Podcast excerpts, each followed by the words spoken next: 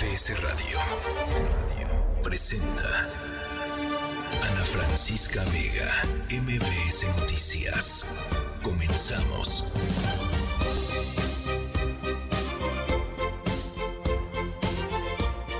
6 de la tarde con un minuto, ¿cómo están? Gracias por acompañarnos, me da mucho gusto eh, saludarles. Yo soy Ana Francisca Vega. Hay montones de lo que platicar esta tarde, una tragedia verdaderamente inenarrable en la franja de Gaza, el bombardeo de un hospital, eh, el Hospital Bautista, eh, ha dejado, dice el grupo terrorista Hamas, aproximadamente a 500 personas muertas. No hay certeza con respecto a las cifras, evidentemente. de lo que sí hay certeza certeza es de que ocurrió este, pues este bombardeo, una tragedia eh, que pues se lleva eh, de por medio a muchísimas vidas civiles. El primer ministro israelí Benjamín Netanyahu eh, habló sobre em, la culpabilidad. Dice, no fuimos nosotros, fueron los terroristas salvajes en Gaza quienes atacaron el hospital y no las fuerzas de defensa de Israel. Em, una guerra de misiles, pero también a estas alturas, día 10, una guerra de narrativas, una guerra de haber... Em, pues quien logra poner eh, sobre la mesa y convencer a la mayor parte de este planeta de que está en lo correcto. Por un lado el Estado de Israel, por el otro lado eh, el, grupo terrorista eh, Hamas. Reportes de manifestaciones en distintos puntos del Medio Oriente a raíz justamente de este bombardeo.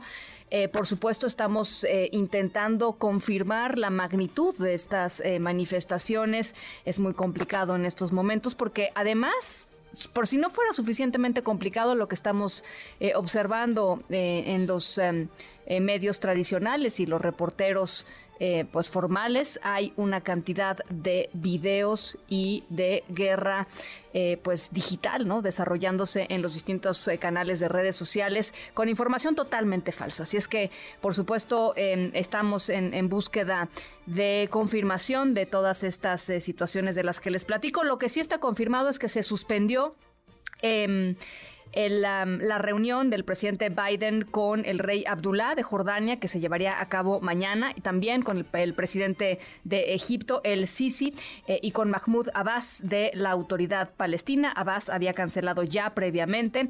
Eh, mañana irá eh, el, presidente Biden a, a, Israel y bueno, pues estaban programadas estas reuniones en donde se esperaba que de alguna manera se pudieran llegar a conclusiones pequeñas, pero conclusiones finalmente en encaminadas a llevar a una pues a un estado de eh, protección de la población civil en Palestina y de eventualmente tratar de, eh, pues de bajarle no la, presión eh, a, la, a la región y a la violencia que se está viendo en la región. Vamos a estar, por supuesto, con toda esta información. Estaremos hablando sobre la desaparición de los fideicomisos del Poder Judicial de la Federación.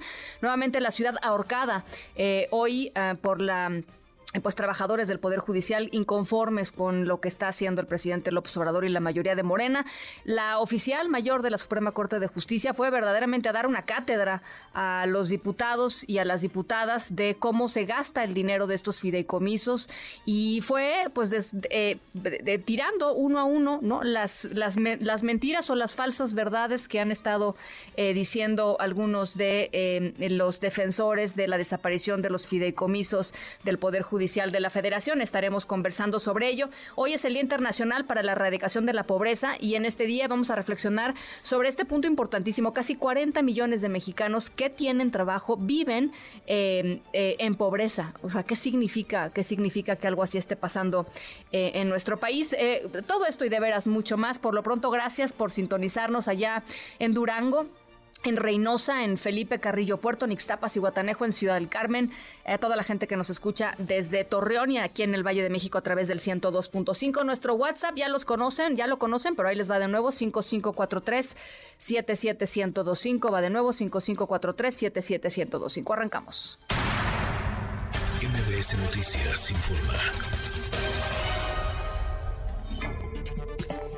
El ejército de Israel dijo que la explosión en el hospital de la Franja de Gaza se debió a un lanzamiento fallido de cohetes de la milicia del grupo de la Yihad Islámica Palestina que iban dirigidos hacia territorio israelí. Dicen que uno de estos cohetes falló y que cayó eh, justamente en el hospital en, el hospital que terminó pues por matar a aproximadamente, no sabemos la cifra exacta, a, a 500 personas, porque hay que decir que además de las personas que estaban en el hospital, el lugar había sido utilizado por muchas personas para refugiarse de los incesantes ataques del ejército israelí. El secretario general de las Naciones Unidas, Antonio Guterres, condenó enérgicamente este bombardeo la Organización de la Mundial de la Salud también dijo que el hospital estaba en funcionamiento, que tenía pacientes, que tenía médicos, cuidadores, personas desplazadas, justamente eh, lo que les comentaba, que se habían refugiado ahí en las últimas horas. También habló fuerte el alto comisionado de la Organización de las Naciones Unidas para los Derechos Humanos, afirmó haberse quedado sin palabras ante este atentado. Eh, y ya les decía, pues eh, uno señala al otro, Israel señala a grupos terroristas palestinos, y, los palestinos señalan a el Estado de Israel como causante de pues esta de esta explosión en el hospital. Se necesitarán muchos días y probablemente una investigación de un cuerpo imparcial para lograr eh, pues terminar por saber qué fue lo que finalmente ocurrió. Por lo pronto esto es parte de lo que sucedió. Me faltan las palabras. Esta noche cientos de personas han muerto de forma horrible en un ataque masivo contra el hospital allá en la ciudad de Gaza, incluidos pacientes, personal sanitario y familias que habían buscado refugio en el hospital y sus alrededores. Una vez más, los más vulnerables están sufriendo. Esto es completamente inaceptable. Es la voz del alto comisionado de la ONU para los Derechos Humanos. Y ya se los decía, el presidente Joe Biden eh, vuela ya rumbo a el Medio Oriente, rumbo a Israel, pero la cumbre que tenía planificada para llevarse a cabo previo a la llegada a Israel ha sido, ha sido cancelada. José Díaz Briceño, colaborador de MBS Noticias allá en Washington. ¿Cómo estás, José? ¿Qué Ana Francisca? Buenas tardes. Eh, ayer hablábamos justamente de lo arriesgado que era esta jugada diplomática que intentaba hacer el presidente Biden presentándose primero con el primer ministro israelí Benjamin Netanyahu para expresar su total solidaridad y, justamente también mostrando su defensa y respeto del derecho que tiene eh, Israel de llevar a cabo estos ataques contra el grupo terrorista Hamas por los ataques del 7 de octubre pasado. Y sin embargo, esta cumbre que como bien describes con dos de sus principales aliados en el mundo árabe, el general al-Sisi de Egipto y el rey Abdullah de, eh, de Jordania, junto con el presidente de la autoridad palestina, pues ha quedado cancelada. Y esa parte del viaje que estaría en principio destinada al tema de eh, intentar el ingreso de ayuda humanitaria a Gaza y también buscar algún eh, tipo de alivio para los rehenes que están tomados por el grupo terrorista jamás dentro de Gaza, eh, eso no se logrará. El, el, eh, ministro de Exteriores jordano dijo, eh, previo a que se anunciara la cancelación de la cumbre, que no había otra razón sino hablar justamente de los efectos que están teniendo los ataques de Israel, ya asignando culpa al ejército israelí por esta situación que todavía está por terminarse de dilucidar. Sin embargo, la Casa Blanca está hablando de una explosión y no deja específicamente un responsable de este ataque contra el hospital de Gaza y asegura también que el presidente Biden ha enviado sus condolencias a todos y que la la cancelación de la cumbre responde a estos días de luto que el presidente de la autoridad palestina, Mahmoud Abbas, ha decretado en esta, eh, entre su población. Eh, por último, Ana Francisca, habrá que, será muy interesante porque el presidente Biden está viajando ya a Israel en estos momentos. tarda alrededor de ocho horas en llegar allá y será interesante ver si las autoridades israelíes logran presentar la inteligencia eh, pues suficiente y confirmada para él que para que él pueda un mensaje decidido al llegar a eh, pues, territorio israelí. hay que estar muy atentos. El presidente Biden en principio tenía planeado esto, la, la cumbre con sus aliados árabes está pospuesta y eh, la ayuda para los civiles en Gaza, pues al menos por el momento luce un poco más lejana. Es verdaderamente terrible la gente en Gaza, pues sin electricidad, sin agua, sin suministros básicos, ¿no? Para, para sobrevivir una, una situación humanitariamente, pues muy complicada, eh, José, y, la, la, esperanza era de que, pues de, alguna manera se pudiera empezar a, a, hacer un poco más flexible la posibilidad, la, la posición de, del... Um, del gobierno de Israel. No parece ser así. Eh, preguntarte, José, dos cosas rápidamente. La primera es eh, el gobierno de Irán ha dicho que a raíz de este, de este bombardeo en el hospital eh, se, puede esperar o, los gobiernos occidentales pueden esperar un día de furia. Preguntarte si el nivel de alerta de los Estados Unidos permanece igual. Y la segunda, si tienes información acerca de manifestaciones que estén ocurriendo en distintas eh, embajadas del medio, embajadas estadounidenses, por supuesto, allá en en el Medio Oriente. Sí, sabemos hasta el momento que hay algunos disturbios ocurriendo afuera de la embajada estadounidense en Beirut. Y eso es justamente una parte de toda la intención que tenía también el presidente Biden al hacer este viaje eh, con dos escalas ya frustrado al menos a la mitad, el intentar desescalar un conflicto y aquí busca conectarse con estas amenazas iraníes que se puede ampliar. Y eso es justamente algo que el presidente Biden buscaba hacer de dos maneras por un lado, establecer pues claras medidas de contención, de, eh, colocando dos de los portaaviones más grandes que tiene Estados Unidos en el este del Mediterráneo, pero también lanzando una rama de oliva acercándose a sus aliados árabes. Sin embargo, el presidente Biden está intentando una misión casi imposible. Por un lado, apoyar a Israel irrestrictamente en esta venganza contra el grupo Hamas, y por otro lado, sus aliados árabes que no quieren nada que ver con él. Bueno, por supuesto, estamos muy eh, pendientes, muy atentos de lo que pueda suceder en las próximas horas y con expectativa de lo que suceda en cuanto llegue el presidente Biden allá a Israel. Gracias, José. Hasta luego, gracias. Un abrazo. Bueno, por supuesto, la otra parte de la conversación aquí en nuestro país tiene que ver con las dos personas mexicanas, los dos mexicanos que eh, están eh, secuestrados por el grupo terrorista Hamas en la franja de Gaza. Eh, habló finalmente hoy la canciller Alicia Bárcena al respecto. ¿Qué fue lo que dijo Oscar Palacios? Te saludo con mucho gusto. Muy buenas tardes. ¿Qué tal, Ana Francisca? Buenas tardes. Así es, la secretaria de Relaciones Exteriores, Alicia Bárcena, informó que se trabaja con gobiernos amigos para garantizar la seguridad de los dos ciudadanos mexicanos secuestrados por Hamas. Al comparecer ante el Pleno del Senado de la República, la canciller recordó que Ileana Riteski es israelí mexicana, mientras que Orión Hernández es francés mexicano, por lo que se mantiene comunicación con los gobiernos tanto de Israel como de Francia. Señaló que se está realizando un trabajo de diplomacia silenciosa y de enorme discreción, esto dijo, para no poner en riesgo a ambos rehenes. Escuchemos.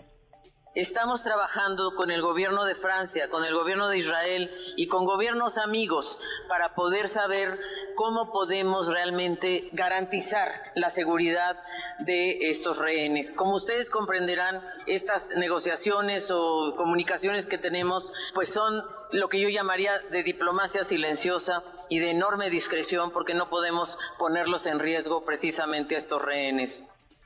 Alicia Bárcena recordó también el caso de la doctora mexicana Bárbara Lango, quien dijo se encuentra en la frontera de Gaza y Egipto, por lo que podría ser de las primeras en salir en cuanto se abra el corredor humanitario. Por otro lado, ante los cuestionamientos de legisladores de oposición, quienes exigieron una postura firme del gobierno de nuestro país, la canciller reiteró que México ha condenado el ataque terrorista de Hamas, pero también los ataques contra la población civil. Escuchemos.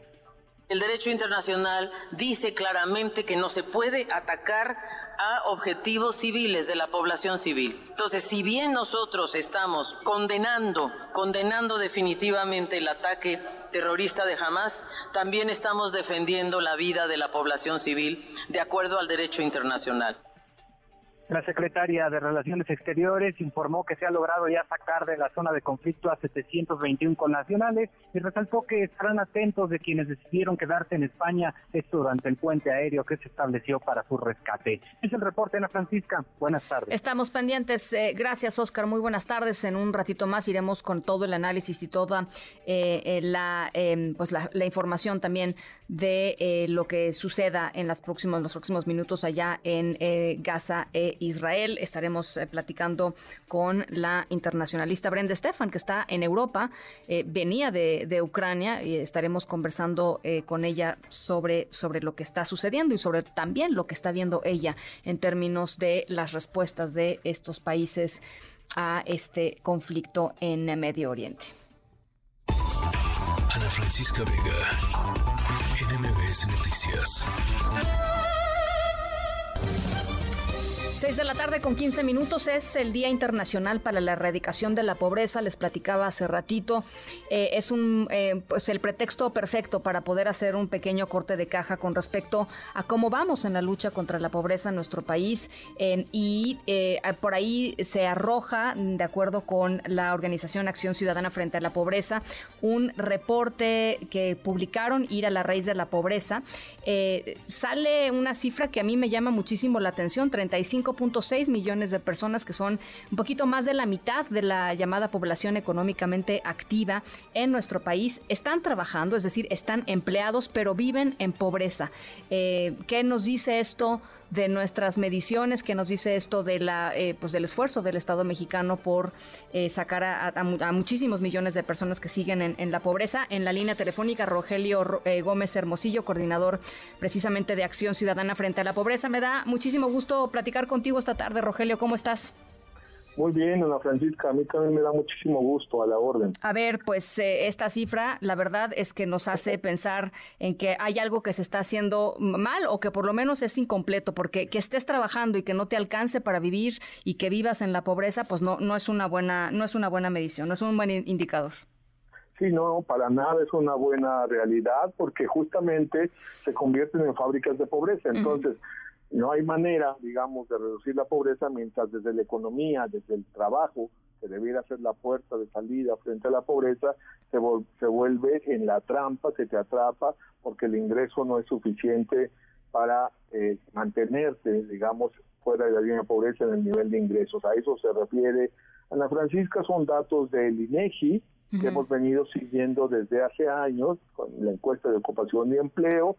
Eh, de toda la población ocupada, eh, casi el 60, casi 6 de cada 10 personas, 59% en este momento, bueno, en el primer trimestre de 2023, eh, carecían de ingreso suficiente para comprar de salario, digamos, ingreso laboral, dos canastas básicas. ¿Por qué dos canastas básicas? Porque sí queremos ser muy claros, el salario no es solo para la persona, sino tiene que servir para mantener a la familia. y entonces lo que decimos es, lo mínimo, el umbral mínimo, no el deseable, el mínimo es mantener a otra persona y también porque, digamos, en términos estadísticos, la mayoría, bueno, no lo más regular en los hogares son promedio cuatro personas, dos perceptores de ingreso, entonces para que entre dos saquen una familia de cuatro. Por eso dos canastas básicas y sí es muy grave porque a nivel internacional también hay pobreza de gente que trabaja, working poor se le llama el concepto, pero pues en Estados Unidos es menos del 5%, en la Unión Europea 9%, en fin, hay otros países de América Latina que es mayor, pero tener a más de la mitad de la población trabajando y que no gane lo suficiente para superar el umbral de pobreza, ahí está la raíz y por eso en este día de la erradicación de la pobreza, ir a la raíz, entender la raíz para no andarse por las ramas, digamos, siguiendo la metáfora, y andarle buscando en políticas sociales que pueden ser muy importantes, pero no son, o sea, por ejemplo, los programas de transferencias no son la vía para superar la pobreza, pueden servir para otras cosas, pero necesitamos resolver la raíz laboral de la pobreza. Ese, ese es el reporte, Ana Francisca. A ver, hay, hay dos datos que también se desprenden eh, de, de, su, de su reporte. Eh, uno que tiene que ver con mujeres y otro que tiene que ver con jóvenes, que son también este, pues bastante eh, pues negativos, me parece. Sí, exacto. Es que mira, decimos, raíces estructurales son que la gente que trabaja no gane lo suficiente, porque eso te da la carencia de ingreso, ¿no? Que es la primer determinante de la pobreza. Segundo, gente que trabaja y tiene carencia de seguridad social y por tanto de acceso a servicios de salud, que es la, ¿no? Combinando las carencias. Y luego gente que no trabaja y ahí quienes son más afectadas son mujeres, porque tenemos la más baja tasa de participación laboral, casi, no, no la más baja del mundo, pero una de las más bajas, estamos en un deshonroso lugar 132 de una lista de 184 países, muy por abajo, no digamos de la OCDE, sino de países latinoamericanos, con una tasa de participación menor a 45% de la cohorte de mujeres en edad de trabajar y que tiene que ver con que más bien no pueden salir a buscar trabajo porque trabajan pero en su casa sin remuneración en labores domésticas de cuidado. Esa es la falta del sistema de cuidado. y, y, por el lado de las personas jóvenes tenemos el doble de desempleo, millones de jóvenes que realmente que quieren trabajar, estarían buscando, pero tienen desventajas. Estoy hablando de casi la, no, de más de la mitad de la cohorte de jóvenes entre 15 y 29 años que no tienen estudios universitarios, que de hecho tienen educación trunca a nivel generalmente bachillerato, es algo educativo, y que tienen muchas mayores dificultades de conseguir un trabajo que quienes están en eso o acceden a trabajos totalmente precarios, informales, sin ingresos suficientes. Con la paradoja de que por el otro lado se dicen los estudios empresariales que hay vacantes que no se pueden cubrir. Pues sí, pero tenemos ahí un desfase muy grande entre muchas personas que no tienen trabajo, que no consiguen trabajo, que ya no salen a buscar trabajo porque la oferta no pues, es muy mala. Y vacantes, pero pues que, quién sabe qué es lo que están ofreciendo, ¿verdad? Ahora, eh, yo creo que con base en este em, pues panorama que nos que nos estás dando, uno se pregunta, pues, ¿qué pasa con los programas sociales? Es decir, ¿qué dan los programas sociales y qué no están dando los programas sociales? Es un, es un gran tema porque ahí, ahí tenemos una parte de la, de la confusión. Los programas sociales en teoría son mecanismos de inclusión social, de equidad, para romper barreras para el ejercicio de derechos sociales. Se les ha llamado de combate a la pobreza, pues porque sí, tener más educación o tener salud, pues es, ¿no? Reduce carencias como se mide multidimensional, pero no son directamente la solución o la salida no son no la, forma para que para que se supere la pobreza. No tienen el monto no tienen la cobertura ni siquiera están diseñados para eso. Eso en términos generales más allá de este gobierno o gobiernos anteriores. Entonces con ese punto de partida lo que ha pasado es que estamos gastando más en programas sociales que son de transferencias monetarias a los hogares que, que tuvieron un, tienen un, problema de selección, ¿no? Los datos de, del INEGI lo que muestran es que el 61% de los hogares de menor ingresos, 6 de cada 10 hogares de menor ingresos, refiriéndome a los deciles del 1 al 4, el 40% de la población de menor ingreso, no tiene cobertura, no tiene cero transferencias de programas gubernamentales. Entonces hubo un gran incremento presupuestal a programas sociales pero está, digamos, sesgado en la distribución del ingreso a hogares de mayores ingresos. Entonces gastamos más, pero menos en los hogares, bueno, no sé si menos, pero menos proporcionalmente en los hogares más más pobres y de todos modos no son los montos, o sea, una beca de 800 o de 1200 pesos, o en fin, casi ninguno de los programas tiene un monto que te sirva para superar el umbral de pobreza, pero no porque lo debieran tener, nada más para que nos entendamos de que por ahí, de por ahí no va. Y bueno, ya hicimos también ahí una medición, no una medición, sino una mirada a, si hay más jóvenes, por ejemplo, trabajando hoy, ahora que existe el programa Jóvenes contra el Futuro, y no sale que hay menos, lo cual es un resultado muy paradójico. No estoy diciendo que, bueno, no tiene efecto directo en la estadística macro, ¿no? Entonces ahí hay un ahí hay un problema porque se habla de que se han apoyado a más de 2.700.000 jóvenes. O sea, el, el, chiste sería, perdón que te interrumpa, pero el chiste sería que, eh, digamos, después de varios años que, que lleva el programa eh, andando, eh, estos jóvenes hubieran podido insertar en el mercado laboral, pues esa era toda la lógica, insertar en el mercado laboral y lo que ustedes encontraron es no, al revés, hay menos. Exacto, a nivel de estadística macro. Sí, sí. Porque hay ahí un estudio que dice que 6 de cada 10 que participan el programa consiguen trabajo. Yo digo, bueno, no, habría que meterse a esas cosas ya muy, muy, muy académicas, pero no se ve. Y cuando tienes coberturas de 2.700.000, sí esperas que se vea, ¿no? En, la, en la estadística, en la estadística macro, o piensen en las becas de media superior, que es un buen ejemplo de, a ver, ¿en qué sentido es combate a la pobreza? Pues no, con una beca de 1.200 pesos nadie sale de pobre, no cubre ni la canasta alimentaria.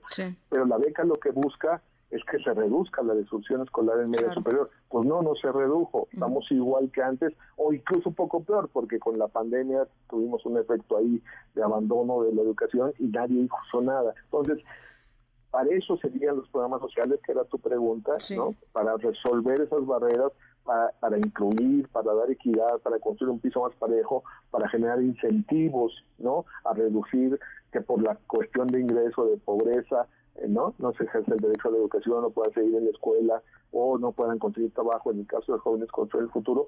No ha sido así y ya visto en términos de distribución de ingreso, en términos de transferencia pura monetaria, pues no están llegando a, a, seis de cada diez, o sea, tenemos una exclusión de, de 61%, lo cual sí me permite afirmar con mucha claridad que no es cierto que tengamos programas universales, eso es discurso.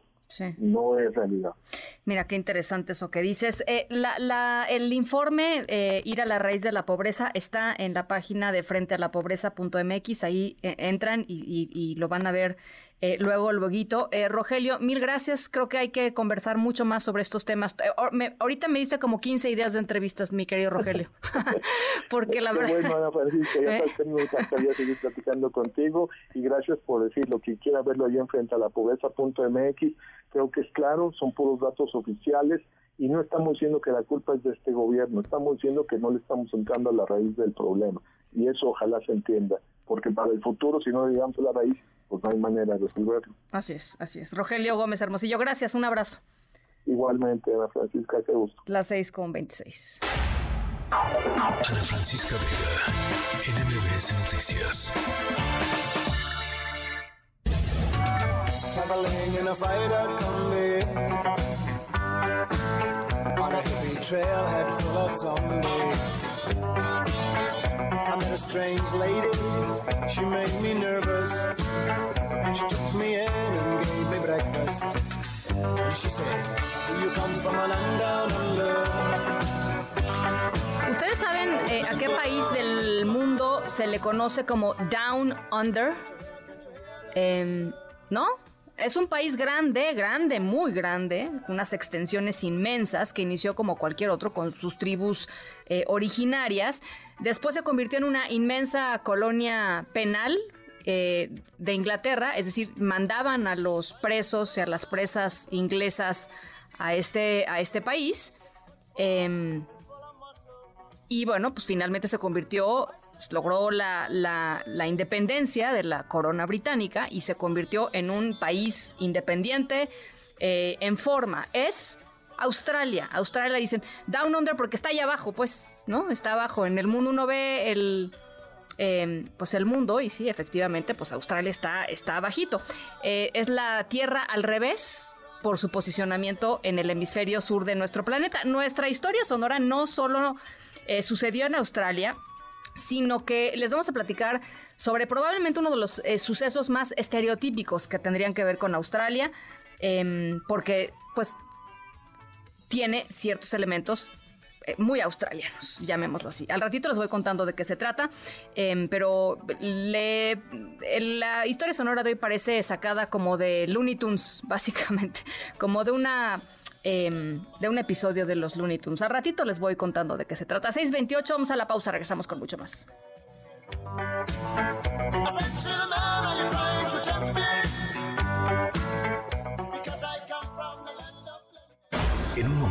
Regresamos. Continúas escuchando a Ana Francisca Vega por MBS Noticias. Ya estamos de regreso. Ana Francisca Vega, en MBS Noticias. MBS Noticias informa. Bueno, eh, trabajadores del Poder Judicial de la Federación hoy por segundo día consecutivo en las calles de la Ciudad de México y distintos puntos del país pues, buscando pues proteger sus derechos laborales frente a lo que consideran es un atropello por parte de eh, presidente López Obrador, Morena y sus aliados en el Congreso que buscan eh, eliminar 13 de los 14 fideicomisos del Poder Judicial, 15 mil millones de pesos para distintas cosas que van desde vivienda, salud, en fin, eh, vamos a platicar más al ratito eh, sobre ello. Pero está ese tema eh, en las calles, también está en la propia Cámara de Diputados. Hoy fue la oficial mayor de la Suprema Corte de Justicia de la Nación, Gisela Morales, a hablar con legisladoras y legisladores de los dos grandes temas, por supuesto, este de los fideicomisos que les platico, que se supone que se discute hoy en un ratito y del el presupuesto que solicitó el Poder Judicial para el 2024 en, en ambos tanto en el presupuesto como en fideicomisos. Eh, la mayoría de Morena ha dicho que va a haber eh, pues recortes importantísimos. En el caso de fideicomisos, simple y sencillamente su desaparición. Angélica Melín, ¿cómo van las cosas? Cuéntanos. Hola Ana, muy buenas tardes, gusto saludarte también. Saludos a los amigos del auditorio. En la Comisión de Justicia de la Cámara de Diputados fue donde se presentó, eh, se presentaron los representantes eh, financieros, los oficiales mayores, eh, secretarios administrativos y eh, de finanzas de distintos organismos, algunos autónomos, que, bueno, pues están viendo el tema del presupuesto 2024 con los congresistas y ante integrantes de la Comisión de Justicia fue que representantes de estas instancias, tribunales, la Fiscalía General de la República, la propia Suprema Corte y el Consejo de la Judicatura, la eh, Comisión Nacional de los Derechos Humanos defendieron sus proyectos presupuestales para el año siguiente. Y bueno, pues en este marco fue precisamente la eh, oficial mayor de la Suprema Corte de Justicia de la Nación, también representaba en esta ocasión al Consejo de la Judicatura, Gisela Morales, quien se refirió no solo al presupuesto del Poder Judicial para el año entrante, sino a este polémico tema de la extinción de los fideicomisos y pues eh, de la intención que está por concretarse en el Pleno de San Lázaro de eliminar estos mecanismos financieros que tiene el Poder Judicial. Respondió a las críticas y señalamientos del propio Ejecutivo Federal, también a los críticos en el Congreso del Poder Judicial, que eh, pues han señalado que los fideicomisos que tiene el Poder Judicial son ilegales, que se han estado utilizando para acumular recursos también de manera ilegal y bueno, pues para satisfacer los intereses y las prebendas de unos cuantos precisamente en el Poder Judicial.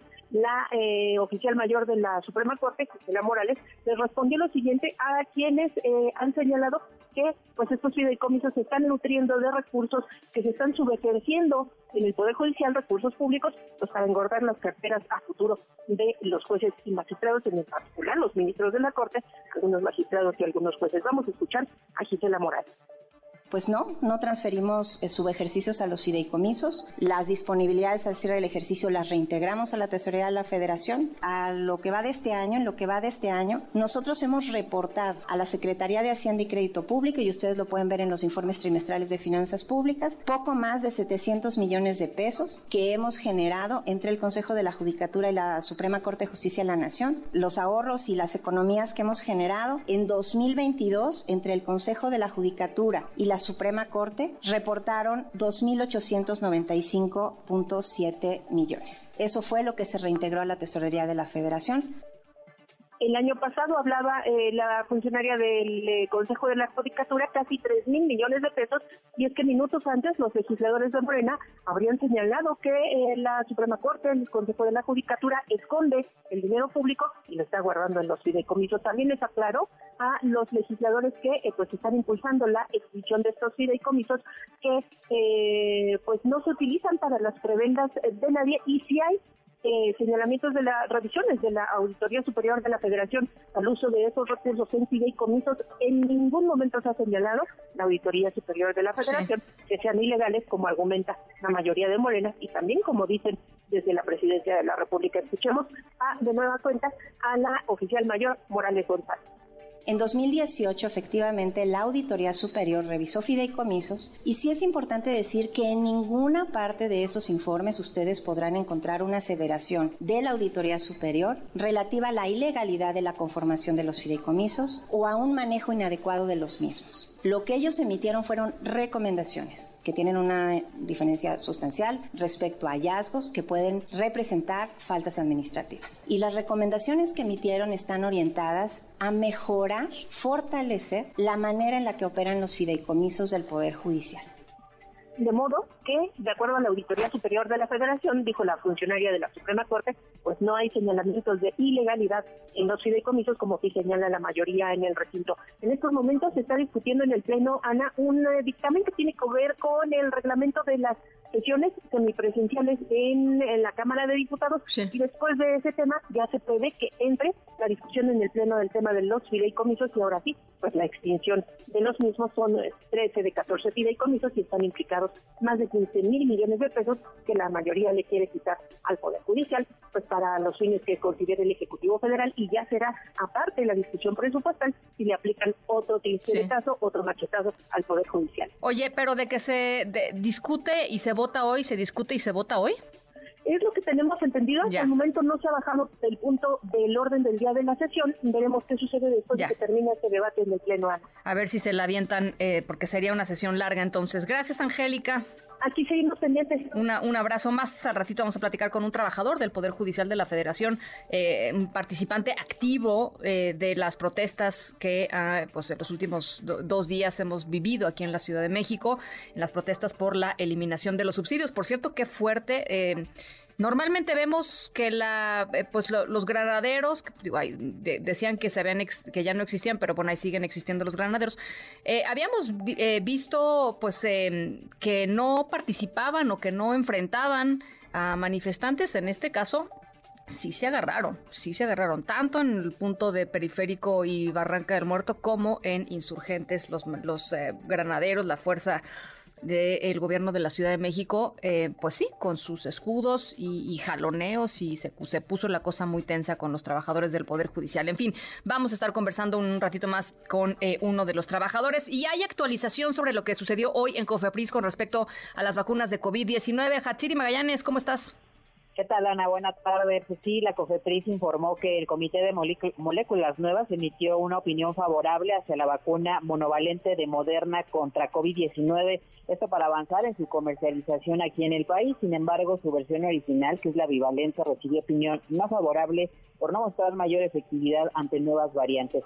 Durante la sesión de este martes, los expertos de este comité manifestaron su veredicto respecto a la versión actualizada de esta vacuna monovalente a la que le dieron el visto bueno respecto a su inmunogenicidad y también la seguridad del antígeno. Vamos a escuchar a Carlos Sánchez Ramírez, suplente del vicepresidente del comité, al dar lectura a estas conclusiones. Respecto de inmunogenicidad, los expertos se manifiestan favorablemente. Existe evidencia suficiente para sustentar las indicaciones solicitadas, principalmente para la vacuna bivalente, aunque presentan, perdón, para la monovalente, monovalente, pero presentan datos sólidos para ambas plataformas. Presentaron amplia información clínica e inmunológica y se cumple con criterios inmunológicos. Respecto de seguridad de las vacunas, se presentaron también muchos datos, algunos también en tiempo real, o más bien de vida real, lo que sustenta su uso en nuestra población. Los datos son sólidos y no se tienen objeciones de seguridad. Asimismo, se considera que globalmente la calidad de la evidencia presentada para ambos insumos es alta. Y bueno, la vacuna de Moderna está aprobada en Estados Unidos para su uso en diferentes grupos etarios, esto a partir de los seis meses de edad en adelante. Y bueno, entre sus recomendaciones es de dos inoculaciones y puede ser aplicada tanto en serie primaria, primaria, es decir, en aquellos que no han recibido ninguna vacuna, como en un refuerzo. En esta sesión se destacó el papel de ambas vacunas y su relevancia en la población mexicana. Sin embargo, de acuerdo a las recomendaciones de la OMS, es de mucha mayor relevancia el papel de la vacuna monovalente. Escuchemos, vamos. La votación, considerando este último punto, es favorable por unanimidad para la vacuna monovalente y no favorable por mayoría para la vacuna bivalente Spikevax de ARNM. Por lo tanto, al no tener observaciones a la lectura de estas conclusiones, se da por aprobada el acta de sesión e informamos al pleno de este comité que el resultado de la votación de los expertos convocados en la sesión del Comité de Moléculas Nuevas es una opinión favorable por unanimidad para la vacuna monovalentes, spikebacks de ARNM contra COVID-19 y no favorable por mayoría para la vacuna bivalente indicadas para la inmunización activa para prevenir la COVID-19. Y bueno, finalmente ya con esta resolución van a ser dos vacunas que van a estar a la venta aquí en nuestro país, la que fue aprobada el día de ayer, que es la vacuna de Pfizer, y la de hoy, que es de Moderna, en su versión monovalente. El reporte que tenemos. Muchas gracias, Hatz. Buenas tardes. Un abrazo, eh, Hatsidi Magallanes, las 6 con 43, el doctor Javier Tello, médico cirujano y analista en políticas de salud. ¿Para cuándo las vacunas ya eh, pues eh, comercializables aquí en, en, nuestro país? Javier, me da gusto saludarte. ¿Qué tal, Ana Francisca? Buenas tardes. ¿Para cuándo? Yo, los tiempos de Cofepris sí son un misterio. ¿Qué tenemos hoy? El día de hoy, esto es importante que lo entendamos. Lo que tenemos es apenas una opinión del grupo de expertos del Comité de Nuevas Moléculas. Esta es una opinión donde dice que es favorable o desfavorable, como ya lo narraron tus reporteros, ¿sí? Vamos a tener dos vacunas que tienen una opinión favorable, las dos vacunas monovalentes para el virus en su eh, variedad más actualizada, que es la XBB, que es la que está circulando en este momento, son unas excelentes vacunas, una de Pfizer y una de Moderna. Esas son las que tuvieron una opinión favorable. ¿Qué significa esto? que ahora los dictaminadores de COFEPRIS, basados en esta opinión, tienen ya la vía abierta para tramitar adecuadamente un registro sanitario. Seguramente que puede tomar un tiempo para hacer alguna modificación, para que el instructivo de la vacuna esté bien escrito, para ver que si los marbetes, la caja o lo que sea, ¿no? Esto pudiera tomar tan pronto como unos días o unas semanas. Si yo tuviera que tomar esa decisión, yo calcularía esto no debería tardar más de un par o tres semanas a lo mucho. Y luego, evidentemente, está ya la decisión de la comercialización. Y a este punto yo apuesto también que las empresas, los fabricantes, ya deben de tenerla perfectamente establecida.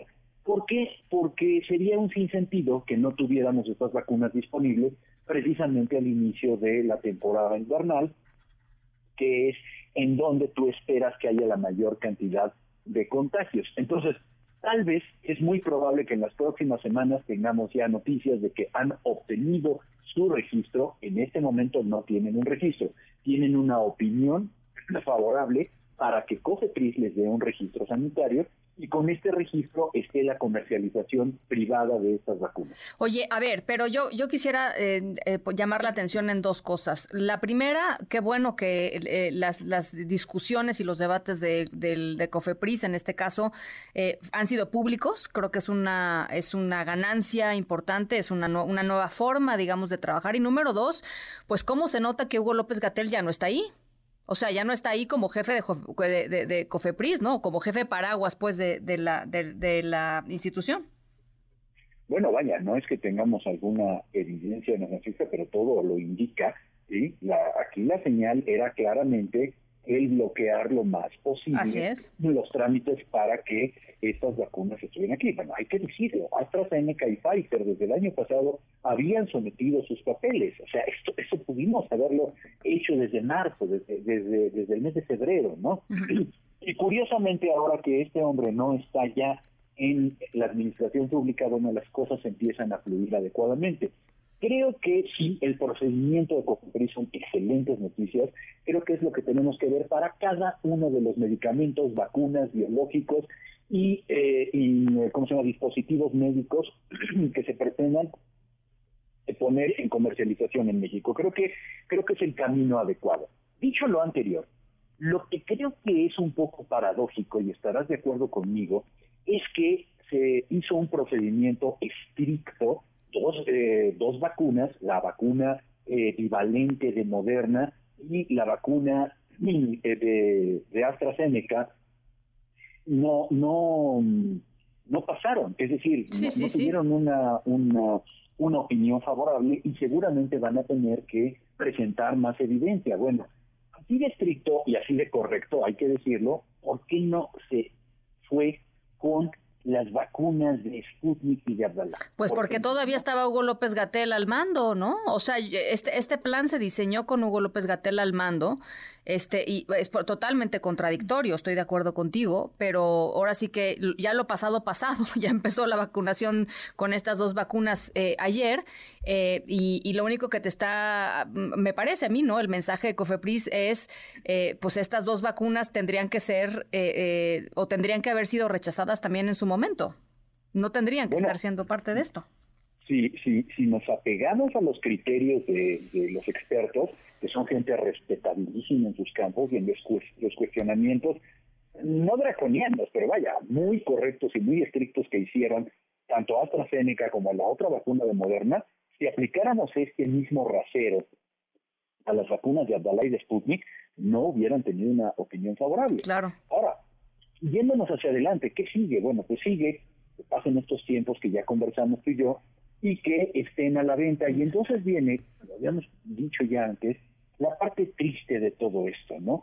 Que la parte triste es que vamos a tener ahora vacunas para ricos y vacunas pues para pobres. Pues sí, pues sí. Eso, eso creo que es inadmisible en México, donde eh, el día de, bueno, esta semana comenzó la, campaña nacional de vacunación para la temporada invernal y estamos aplicando la mejor vacuna que hay en el mercado para la influenza, Francisca. Sí, sí. ¿Por qué no podemos tener exactamente lo mismo con las vacunas de COVID? Bueno, porque durante dos años alguien se ocupó en realmente que no tuviéramos nosotros esto, por una cuestión meramente ideológica. Así es.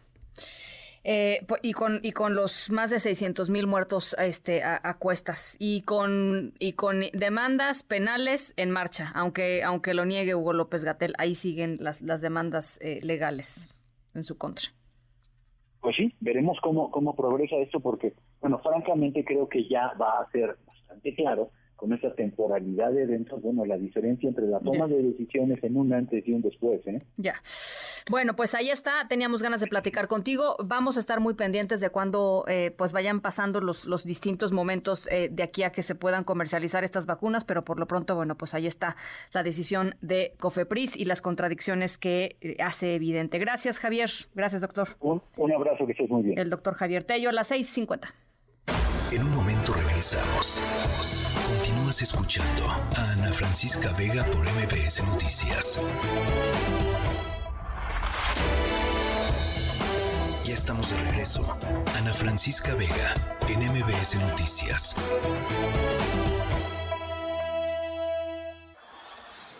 Luis Miguel González.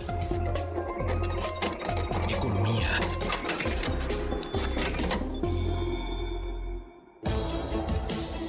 Luis Miguel González, ¿qué tema más eh, pues polémico el, asunto de la reducción de la semana laboral de 48 a 40 horas? arrancó un parlamento abierto al respecto. ¿Cómo estás, Luis Miguel? Ana Francisca Vega, con mucho gusto de saludar contigo. Eh, dices un tema muy polémico. Yo diría, todos queremos llegar a un punto en el que eso sea lo normal en México. Quizá la polémica está en cómo podemos llegar a él y de alguna manera en qué tanta capacidad tenemos para ver los detalles incómodos, complicados y resolverlos. Eh, el Parlamento abierto empezó ayer y en teoría terminaría a mediados de noviembre o en la tercera semana de noviembre. Eh, tenemos historias de parlamentos abiertos que han funcionado bien, parlamentos abiertos que no han funcionado para nada. Entonces yo diría, el primer deseo o la primera aspiración es que este parlamento abierto permita, pues de alguna manera, hablar con claridad y llegar a decisiones que sean socialmente buenas para todos. Sí. En México es un país donde trabajamos muchísimo. Eh, de los países miembros de la OCDE, pues México es el país que más horas trabaja por año. Sí, o sea, trabajamos mucho, no siempre somos productivos. Eh, o tan productivos como debiéramos, y tomamos pocas vacaciones, o sea, unos indicadores bastante deprimentes. Sí, pero incluso esa discusión que es espectacular, Ana Francisca, y es, ¿qué tal que hay veces trabajar menos horas nos hace producir más? Sí, claro, claro, por supuesto. Eh, porque hay veces trabajar más horas nos hace que estemos más cansados. En inglés dicen burnout a este síndrome que es literalmente chamuscado. Sí, o que la gente nomás vaya a cumplir, ¿no? O sea, sí, sí, sí. Y, y luego una parte que me parece importante, lo hemos comentado en este mismo espacio, Ana Francisca, no perder de vista que muchas de estas discusiones solo afectan o solo benefician a quien está en la economía formal. Claro. Dicho de otra manera, tenemos 55% de la población en la informalidad, en donde literalmente en un universo paralelo para el cual los legisladores, pues literalmente no los tienen en, en, en, la cabeza. Bueno, y de esos, de esa informalidad, yo nada más doy otra cifra adicional porque sí, sí me parece muy importante que la tengamos siempre en nuestra mente cuando hablamos de informalidad. Dos millones de personas son trabajadores del hogar, son trabajadores domésticos, la gran mayoría mujeres. Dos millones de personas, Luis Miguel. Sí, eh, es la gran mayoría, digo de memoria, pero es entre 85 y 90%. Así es, así es. Eh, luego tenemos que si no fuera una cosa tan delicada me daría risa que no sabemos cuánto cuesta esta medida. De cuánto costaría reducir de 48 a 40 horas de repente algunos organismos empresariales dicen es que encarecería 40% el costo francamente no sé de dónde sale ese 40% eh, intuitivamente no sale el número pero me gustaría con más detalle que alguien explicara de dónde sale ese 40%, del mismo modo que tampoco pueden ser como cuentas, eh, uso esta expresión sin ofender, de cuentas de paletero, de bueno, si eran 48 horas son 40, pues nomás es 20%, porque tampoco así, se, así salen las cuentas. Creo que alguien tiene que hacer el aburrido trabajo de sumar, restar, calcular para entender cuánto nos cuesta, qué tan rápido podemos ir. Me impresiona, Ana Francisca, que el otro lado no esté en la mesa y decir, bueno, ¿qué tal que no podemos ir de 48 a 40, pero qué tal 44? Sí, a ver, porque son 48, eh, 48 horas por seis días, ¿no? Es un día de descanso. Sí, y pasar a 40 con cinco días, dos días de descanso. Y sería pasar a 40 este, eh, por cinco días, es, decir, sería una jornada laboral. Em, eh, pues Dos días de descanso, digamos, si lo vemos al revés, es lo importante es que la gente tenga dos días de descanso garantizados por semana. Así es, o sea, ocho horas diarias, este, dos días garantizados de descanso formal. Eh, que puede tener muchos beneficios sociales, por ejemplo, mejor convivencia familiar, que a su vez tiene que ver con salud mental, salud social, eh, atender mejor el crecimiento de los hijos para quienes tienen hijos, hijos e hijas, pues. Eh, mucho de lo que creo que tenemos que alinear es, queremos esto, cuánto nos cuesta, cómo lo podemos hacer, qué plazo nos damos ¿Qué me preocupa? Que al final es tan fuerte en este momento el jalón de lo electoral que me, me atrevo a apostar quién de los diputados va a decir yo voy a votar en conciencia eh, en esto a partir de los elementos que tenga, de la calidad de la propuesta de ley y no a partir de lo que mis electores pueden pensar en un año donde o en vísperas de una elección que es muy importante. Bueno, pues por supuesto, eh, ¿cuándo se supone que tendría que terminar este Parlamento? ¿En un mes, una cosa así? El 21 de noviembre es el calendario que están poniendo en la mesa. Podría haber cambios. Vamos a imaginarnos que las fechas importantes empiezan a partir de ahora pero no concluirán antes de llegar a noviembre, yo diría. Bueno, pues vamos a seguir muy muy de cerca este este debate y, y, pensando también en, esa cifra, ¿no? De los del 40% este de, de, de, incremento de costos y vamos viendo cómo se, se desagrega si es que si es que efectivamente es esto o cuánto es en realidad, nada más para que quede absolutamente claro, creo que sería importantísimo. Sí, y no perder de vista qué hacemos con los informales, en todos los sentidos. Cómo incorporamos a que lo bueno también les toque. pues que, lo bueno les toque y también este pues el tema de los impuestos, ¿no? Que sería también importante que, se que, pongan su granito, pues que se su ladrillo pues o su bloque, según el caso. Bueno, eh, ya veremos cómo cómo se en, qué se decantan los los legisladores. Gracias, Luis Miguel. No, hombre, encantado como siempre, Ana Francisca. Buena semana. Un abrazo igualmente a las 7 con un minuto. En un momento regresamos. Continúas escuchando a Ana Francisca Vega por MPS Noticias.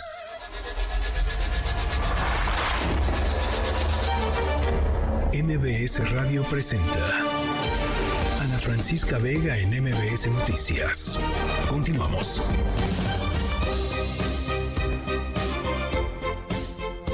7 de la tarde con 8 minutos. Gracias por seguir con nosotros aquí en MBS Noticias. Yo soy Ana Francisca Vega. Martes 17 de octubre del 2023. Les recuerdo nuestro número de WhatsApp 5543-77125. En la siguiente hora, un trabajo especial. Hoy el 70 aniversario de eh, el eh, voto de las mujeres en México. Vamos a estar haciendo pues el recuento eh, y escuchando algunas voces muy interesantes al respecto de este 70 aniversario del voto del voto femenino. Además, Brenda Estefan, la internacionalista con quien hemos conversado aquí en varias ocasiones, vamos a hablar sobre lo que está sucediendo en la franja de Gaza y la pregunta que todos tenemos en mente, que me parece es ¿cómo puede parar esto? O es inevitable que haya una escalada de violencia y si la hay, eh, pues de qué magnitud, de qué estamos hablando cuando, cuando estamos escuchando lo que está sucediendo entre Israel y, Gaza. Todo esto y mucho más información, por lo pronto otras cosas. Las tres esta tarde. Bruno Plácido Valerio, líder indígena de la Unión de Pueblos y Organizaciones del Estado de, Guerrero, fue asesinado hoy a la entrada de la Secretaría de Salud allá del Estado de, Guerrero en Chilpancingo. Fernando Polanco, te saludo con mucho gusto. Muy buenas tardes. ¿Qué tal, Ana? Muy buenas tardes a ti al auditorio. Así es, la tarde de este martes fue asesinado en Chilpancingo Bruno Plácido Valerio, creador e impulsor de los grupos de autodefensa en esta entidad. El ataque armado ocurrió a las 4.30 de la tarde cuando el también líder de la Unión de Pueblos y Organizaciones del Estado de Guerrero ingresaba a las oficinas de la Secretaría de Salud, ubicada en la colonia Burócratas, una de las zonas más concurridas al oriente de la ciudad, donde sostendría una reunión con autoridades eh, de esa dependencia. También fue asesinado el chofer del dirigente de las autodefensas, quien había estacionado su camioneta sobre la avenida Rufo Figueroa y se disponía a ingresar a las instalaciones de la dependencia cuando fue agredido a balazos. La zona del ataque fue acordonada por autoridades de la Fiscalía General del Estado, donde efectivos de la Secretaría de la Defensa Nacional, Guardia Nacional y Policía Estatal establecieron un operativo. Comentarte, Ana, que eh, Plácido Valerio pues, ganó notoriedad en Guerrero en enero del 2013, cuando impulsó las guardias comunitarias o grupos de autodefensa en nueve municipios de las regiones centro, montaña y costa chica de la entidad. El surgimiento de las agrupaciones sociales armadas generó también fuertes críticas, pues Bruno Plácido fue beneficiado con escoltas vehículo blindado y financiamiento cuando durante el gobierno del exgobernador Ángel Aguirre Rivero. El asesinato de Bruno Plácido ocurre a una semana de que la gobernadora Evelyn Salgado Pineda rinda su segundo informe de labores, evento programado para el próximo jueves 26 de octubre. Hasta aquí mi reporte, Ana. Muy buenas tardes. Buenas tardes, Fernando. Gracias por este contexto. Gracias por ayudarnos a entender eh, eh, pues, cuál es el peso de Bruno Plácido en la política local allá en Guerrero. Gracias y estamos al pendiente, por supuesto, de las investigaciones. Muchas gracias, estamos atentos al seguimiento. Un abrazo. La Secretaría de Gobernación localizó y entregó 18 archivos que forman parte de los documentos que padres y madres de los eh, jóvenes normalistas de Ayotzinapa le habían solicitado al presidente López Obrador. ¿De qué se trata, Nora Bucio? ¿Cómo estás? Buenas tardes. Ana, te saludo con muchísimo gusto y de la misma forma al auditorio. Y como lo comentas, la Secretaría Técnica de la Comisión para la Verdad y Acceso a la Justicia en el caso Ayotzinapa encontró 18 folios pertenecientes al Centro Regional de Fusión e Inteligencia de Iguala, que forman parte de los documentos que madres y padres de los normalistas desaparecidos habían solicitado al presidente Andrés Manuel López Obrador. Cabe recordar que en el marco del noveno aniversario de la desaparición, las familias solicitaron información respecto a 868 folios correspondientes a documentos de este Centro Regional de Fusión de Inteligencia emitidos durante el periodo comprendido entre el 20 de abril y el 22 de octubre del 2014. Tras realizar una exhaustiva búsqueda en los archivos de la Secretaría Técnica de la Comisión para el caso Ayotzinapa, en particular de las 17.061 fojas entregadas por la Secretaría de la Defensa Nacional a la Comisión, se identificaron 18 folios de la información solicitada. Seis de estos se encuentran fechados antes del 26 de septiembre, en los que se describe el seguimiento a miembros de la delincuencia organizada y pugnas por el territorio entre grupos delincuenciales. Otros más corresponden a extractos de conversaciones que refieren violencia generada esa noche comunicaciones entre delincuentes y finalmente, Ana, ocho folios fechados después de la desaparición de los normalistas con 21 extractos de conversaciones, acciones ocurridas después de los hechos y referencias a sitios de búsqueda de los estudiantes, así como acciones de las organizaciones sociales. Ana, la información. Muchísimas gracias, Nora. Muy buenas tardes. Un abrazo igualmente, muy buenas tardes. ¿Y qué tenemos hoy en el mundo, Álvaro Morales? Muchas gracias, Ana Francisca. Muy buenas tardes. Hoy nos vamos a Beijing, en donde se está llevando a cabo la tercera edición del Foro de la Franja y la Ruta, una cumbre internacional convocada por China para discutir la iniciativa económica del mismo nombre, la Franja y la Ruta, que el presidente chino Xi Jinping inició en 2013 con el fin de mejorar las rutas de comercio de toda esta zona continental.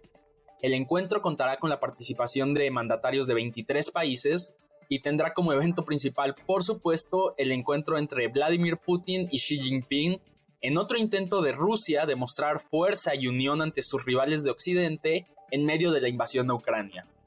En el marco de su visita, Putin le concedió una rara y poco usual entrevista al medio estatal de China CCTV y habló de su relación con China y con el mismo Xi Jinping, a quien se refirió como un amigo y un gran líder.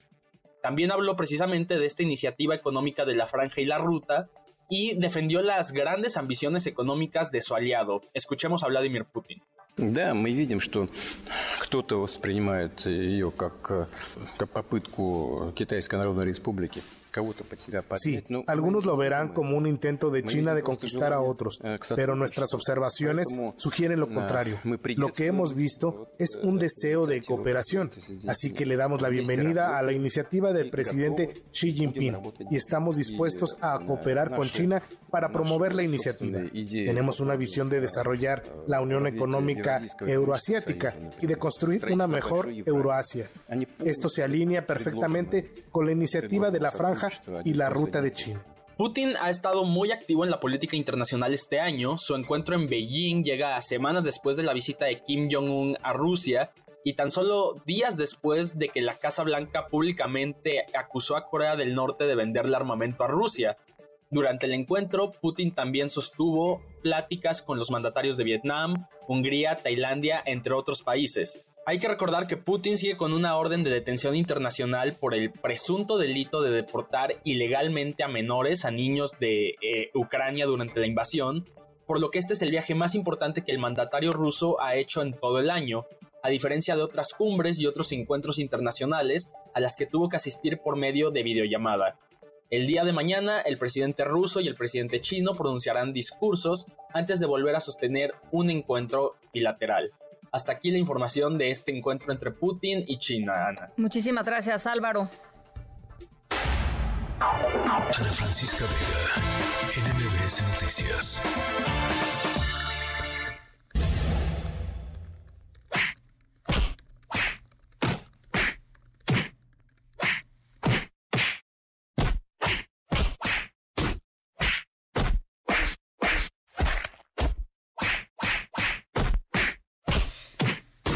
Bueno, Down Under, oigan, me estoy sorprendida. Mucha gente acá en, nuestro WhatsApp este, me ha respondido. Down Under es Australia, efectivamente. Muchas gracias em, a toda la gente que, que nos responde. Y, Víctor Muruet, que está Down Under, eh, nos dice que si ya vamos a ir a transmitir allá, Beto, arregla, pues hay que arreglarlo, ¿no? Yo digo, Beto.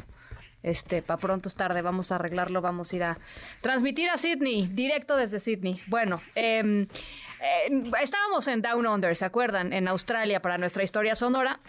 Eh, y, nuestra historia tiene que ver con, con peleas.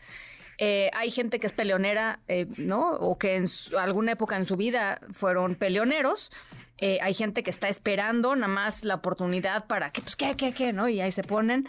hay gente que, pues, ni modo, la, la situación los lleva y los empuja a agarrarse a trancazos. Ese es el caso de nuestra historia sonora de hoy. Era alguien que no buscaba problemas, en realidad. Eh, eh, y él iba haciendo pues lo que estaba haciendo y de repente se encontró con una circunstancia que le implicó eh, pues que tuviera que literal bajarse de su coche y agarrarse a moquetazos con alguien. Eh, ¿Con quién? Al ratito, porque ese con quien se agarró a moquetazos no es cualquier eh, ser, no es cualquier eh, individuo, es alguien de una especie muy particular, allá allá Down Under, allá en Australia. las 7 con 18 de quién se trata y qué pasó, qué estaba haciendo, por qué reaccionó así. Vamos a la pausa, regresamos con mucho más. estamos aquí en MBC Noticias, yo soy Ana Francisca Vega, no se vayan, volvemos.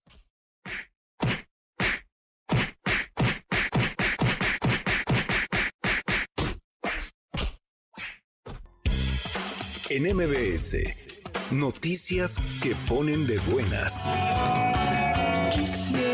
Saber qué sería ser tú. El próximo sábado 21 de octubre se llevará a cabo el Festival Resonancias 2030 Música y Sostenibilidad en las islas de la ciudad universitaria de las 11 de la mañana a 4.30 de la tarde. En el festival se presentarán grupos como Los Daniels, Sonido Gallo Negro, Disco Bahía, entre otros. El evento tiene como fin que las nuevas generaciones conozcan los objetivos del desarrollo sostenible a través de la música y sumando su talento al diseño de proyectos sociales, ambientales y culturales de impacto positivo. Ante la necesidad de contar con diagnósticos tempranos, rápidos y detecciones oportunas, del 2016 al 2023, el Instituto Mexicano del Seguro Social ha dado atención médica especializada a un millón de mujeres con sospecha o por cáncer de mama a través de sus 10 clínicas, las cuales han realizado un promedio de 31 mil biopsias, de las cuales 10.858 han resultado positivas y de estas 1.216 se han detectado en una etapa temprana. La existencia de estos espacios incrementó hasta un un 25% la oportunidad de detección de esta enfermedad que ocupa el segundo lugar de mortalidad por tumores malignos en México.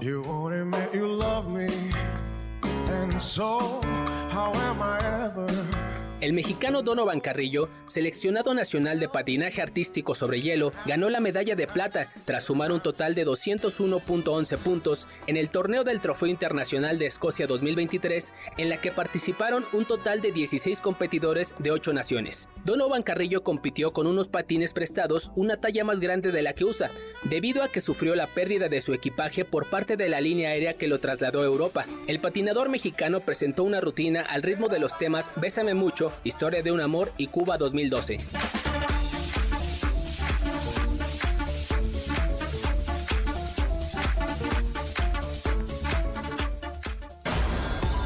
En un momento regresamos. Continúas escuchando a Ana Francisca Vega por MPS Noticias.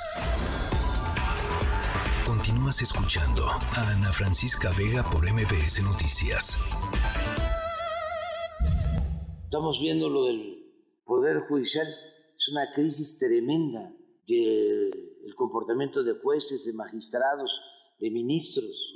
Y aprovecho para decirle a los trabajadores del Poder Judicial que no es con ellos, que ellos no van a salir perjudicados en nada, al contrario, ellos van a resultar beneficiados, porque lo que se debe buscar es bajarle el sueldo y sobre todo las canonjías, los privilegios a los de arriba y subir el sueldo a los de abajo. Y eso es lo que se está haciendo, que no los engañen, que no los usen, que no los manipulen. Ellos mismos se dan cuenta porque trabajan ahí de la vida que se dan los ministros, los de arriba, los magistrados. Dicen, por ejemplo, este, vamos a hacer un paro.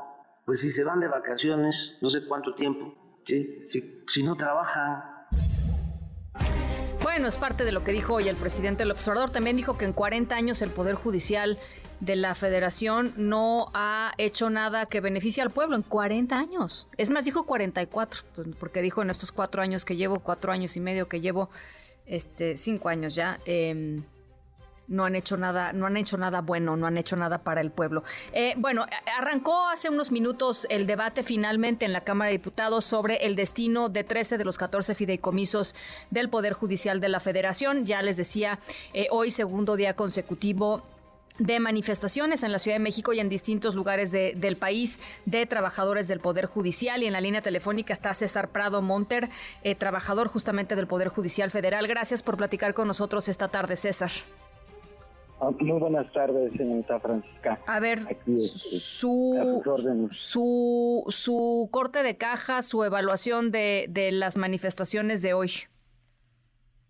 Sí, mira, este, realmente este, nos está afectando a la clase de trabajadora, por eso salimos a manifestarnos. Y perdón este, la voz porque he quedado afónico respecto a las protestas que hemos estado realizando el día de ayer y el día de hoy este, realmente nos afecta a la base trabajadora, no es como dice el presidente.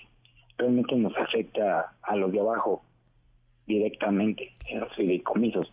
Directamente nos, nos afecta en, en seis este, en seis fideicomisos. El, por el momento no puedo hablar de ellos porque ve que se está ahorita en lo particular este, sesionando esas cuestiones pero realmente de esos 13 que se hablan de la cancelación, seis son los que nos afectan directamente a la clase trabajadora. Realmente nos, nos desvelamos, nos traemos el trabajo, el trabajo aquí a la casa, luego nos vemos con nuestros niños. Prácticamente, y de hecho, hoy tuvimos agresiones de los, de los granaderos. nuestra, nuestra, ahora sí que manifestación era pacífica y se llegó a los golpes, insultos, compañeras trabajadoras que estaban en la formación, no, no respetaron. Y el, la de ayer también fue pacífica, la terminación de la manifestación fue a las 2 de la tarde. Lo que yo les comentaba al jefe de Granado, dando la oportunidad, en 20 minutos nos retiramos y la verdad no nos respetó y, nos dijo, ni modo no quisieron, nos vale madre y empezaron a, replegarnos. Nosotros no estamos afectando a nadie, incluso liberamos el acceso a, al Metrobús, porque entendemos la, el enojo de también de la sociedad. De la gente. Eh, dice el presidente que ustedes están siendo usados, que ustedes están siendo manipulados. Eh, ¿qué, ¿Qué le responde, César? ¿Qué le responden? La verdad, no, no estamos manipulados por nadie. Absolutamente se lo puedo asegurar por, por mis compañeros del Poder Judicial. Estamos actuando por la clase trabajadora, somos los de abajo, los que salimos a, manifestarnos dentro y algunos titulares. Sí. ¿Qué les, ¿Qué les quitarían, César? un ejemplo para la gente que nos está escuchando, la gente que quizá estuvo hoy en, en el tránsito este, parada, ¿qué, qué les, eh, un ejemplo de qué les quitarían si quitan estos fideicomisos? Mm, uno de ellos sería este una ayuda de personal operativo que es en cuestiones de que, nos ayuda en, en, la hora del trabajo, en, en medidas de, del camión del transporte público, que nos los dan al año. No es mucho, pero es una ayuda que nos dan. Lo utilizamos nosotros para el transporte, ya sea para gasolina algunos, otros porque vienen el transporte. Y yo digo que ahorita no puedo hablar porque son seis y ahorita como lo están no quiero este, hablar de más o de alguna cosa. Lo, lo, lo más probable es que los eliminen, lo más probable es que los desaparezcan. Sí, sí, es lo que este, estoy, estoy viendo este también aquí en la, sesión este, en vivo, que este, realmente lo que conlleva realmente va a ser la, la cancelación del feicomiso los votantes están desechando ¿Y qué van, a los partidos. ¿Y qué van a hacer frente a ese escenario? Es que ahorita no se podría decir, ya que acabe directamente, no sé si después pueda poner, platicar con ustedes o con el auditorio, porque sería adelantarme a las cosas, ¿no? Y tomar una decisión que se tome este, apresurada en esas cuestiones. ¿Están enojados? Eh, ¿Están decepcionados? ¿Cómo se sienten? Este, decepcionados, enojados, no. Con la sociedad, no. Enojados, este, yo no diría esa palabra. Decepcionados, sí. Porque mucha gente desconoce realmente el trabajo del Poder Judicial Federal. Muchos piensan que son riquezas, ganamos mucho. Y la verdad, eh, nuestra vida es, es, en los juzgados, en los tribunales. Nos desgastamos, muchos llegamos desde las 7 de la mañana para adelantar el trabajo y nos salimos al, tarde de la noche, algunos en la madrugada, algunos se iban al trabajo los fines de semana a ver los expedientes para poderlos acabar. Sí. Pues se trabaja, uno trabaja en línea, nos regresamos a su casa y seguimos trabajando en línea para tener el acuerdo el día de mañana y se haga firmado. Mucha gente desconoce realmente el trabajo y la labor que, que hacemos, la, baja, la, la clase trabajadora de abajo. Somos gente desde el señor de limpieza, los, eh, los oficiales este, administrativos, los actuarios, los secretarios y los titulares, ya sea jueces como ya. Bueno, César, pues eh, cuídate esa garganta porque calculo que van a estar, la verdad, este, pues mucho tiempo eh, eh, en, la lucha. Lo más probable, como les decía, lo que hemos visto, las señales que nos han dado es que esos fideicomisos van a desaparecer y que además probablemente viene un recorte importante al presupuesto del Poder Judicial de la Federación. Entonces, pues estaremos muy atentos y platicamos, si te parece, el día de mañana ya con más claridad de, de cuál será su ruta de acción, la ruta de los trabajadores del Poder Judicial eh, rumbo a lo que se venga. Sí, sí, muchas gracias, Ana, y gracias por la oportunidad que me estás dando a, tu auditorio para poder expresar realmente lo que, a mí me gustaría expresar lo que realmente, lo que conlleva la clase trabajadora que somos los de abajo del Poder Judicial Federal. Eh, ¿Cómo se conlleva el trabajo? ¿Por qué estamos este, manifestándonos? Porque realmente nos afecta. Y si tú me lo permites, este, si, si yo les puedo avisar qué determinación vamos a tomar, porque si vamos a tomar una determinación la vamos a determinar hoy en la noche. Claro, claro. Este, en, en la tarde, cuando acabe la asamblea, este, yo soy un trabajador este, del Poder Judicial que siempre ha dado el 100%, o no el 100%, el 1000% y hasta más. Y este, yo llevo este 26 años en el Poder Judicial Federal. No, no, no llevo tres años, cuatro años, yo llevo varios años. Y sé realmente eh, el esfuerzo que hacemos para poderle dar o brindar algo bueno a la sociedad, al país, porque es a nivel nacional. Porque por eso es manifestado en todos los estados, porque realmente nos afecta. Si no nos va a afectar, te lo juro que no, no protestaríamos. Pero esas mismas prestaciones también tiene la Cámara de Diputados Así es, es esos fideicomisos, o sea, tiene más fideicomisos. Lo que no hacen ver a la sociedad. Realmente se están enfocando en un solo poder. Quieren dar un golpe. ¿Por qué? Porque a lo mejor no nos dejamos. Porque si realmente somos un poder, estamos a nivel. Por eso son tres poderes. Y es de la situación que también es. No enojo, como te digo, moles, por no obedecer ciertas cosas, por eso nos están atacando de esa forma. Bueno, pues por supuesto estamos pendientes y por supuesto platicamos al rato, ya por eh, fuera del aire, César, para ver cuáles serán los siguientes pasos de, del movimiento. Eh, entre ellos, eh, la posibilidad de una, de una huelga, incluso, ¿no? Una huelga de, de, brazos caídos, como dijo el propio presidente. Mm, pues, una huelga de brazos caídos no creo, ¿eh? Yo digo que, no sé, porque lo diga, pero la verdad estamos luchando por nuestros derechos. Ya. Bueno, pues ahí está. César Prado, gracias por platicar con nosotros. Estamos en comunicación. Muchas gracias. Muchas gracias, te agradezco. Gracias a tu editor. El poder de, el trabajador del Poder Judicial de la Federación, César Prado Monter, con eh, pues esta perspectiva desde esto, desde los trabajadores diciendo, no, no estamos siendo manipulados, sabemos exactamente lo que estamos haciendo. Eh, vamos a regresar, por supuesto, con, estos con este tema los próximos días. Las 7 con 32. MBS Noticias ser bonita, la mujer debe ser callada, se mira y se toca y no dice nada. De repente sentí algo, llegó por mi espalda, me sacudió voces fuertes, tan enojadas. Pañuelo en mano para el hombre,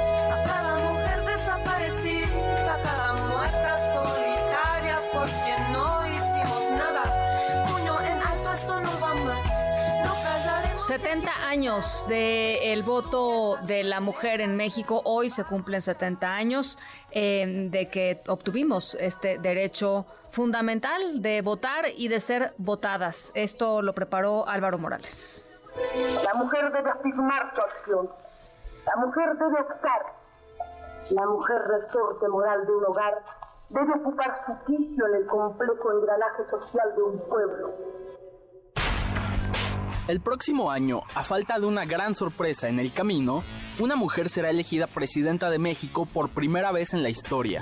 Este hecho histórico llegará 70 años después de que el presidente Adolfo Ruiz Cortines, presionado por las mujeres mexicanas, promulgó el derecho de la mujer a votar y a ser votada para puestos de elección popular. Soy Irene Mandujano.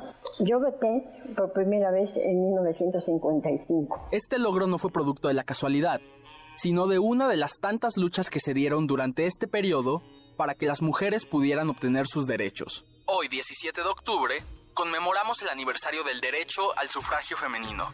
Aunque obtuvieron el voto en 1953, la lucha por el sufragio empezó casi 100 años antes, con mujeres como Laureana Wright, que desde mediados de los 1800 alzó la voz para exigir sus derechos.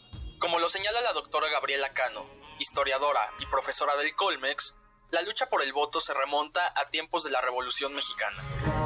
El sufragio femenino fue un tema de discusión pública en México a partir de la Revolución Mexicana, es decir, a partir eh, concretamente del Congreso Feminista de Yucatán.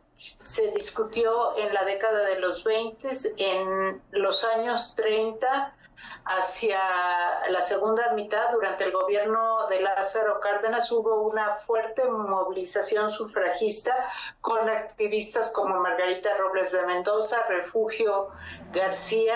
Con la llegada de las mujeres a las casillas, también se fueron abriendo paso poco a poco en los puestos públicos.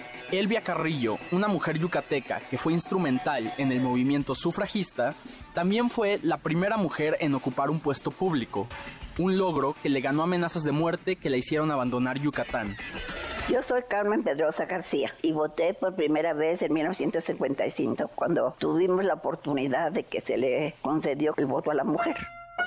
Por años, la batalla por el sufragio femenino se dio a nivel estatal, donde los gobernadores hacían y deshacían a placer con las libertades de sus ciudadanos. Fue a base de protestas, manifestaciones, publicaciones en revistas e incluso de poemas e historias que las mujeres mexicanas hicieron claras sus exigencias. Durante esos años, el sufragio fue tan solo una de las varias luchas que las feministas de la primera ola mexicana tuvieron que disputar en un sistema que estaba completamente en su contra.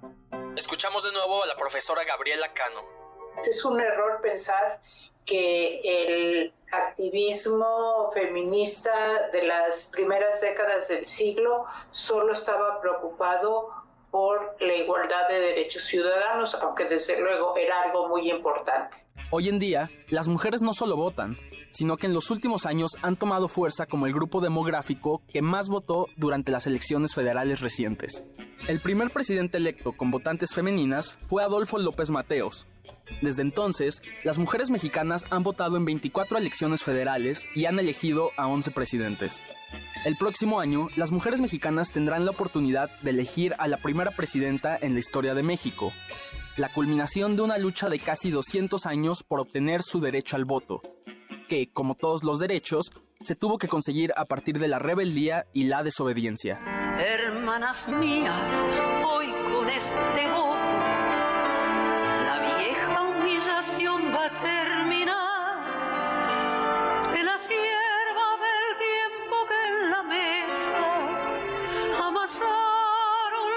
para MBS Noticias con Ana Francisca Vega, Álvaro Morales.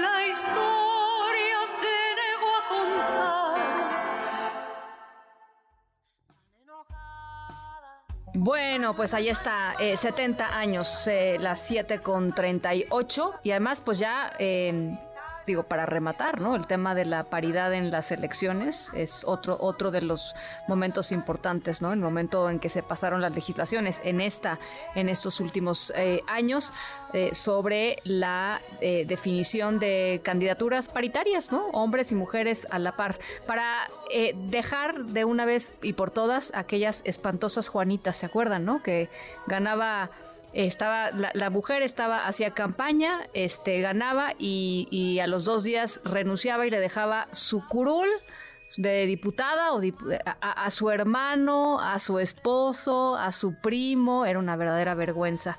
En, fin, eh, afortunadamente eh, parece ser que estamos dejando eso, eso detrás. Este, ya hay otras cosas que, que retomar, pero por lo pronto eso ya, ya no sucede como sucedía antes. Las 7 con 39, vamos a la pausa, regresamos con mucho más.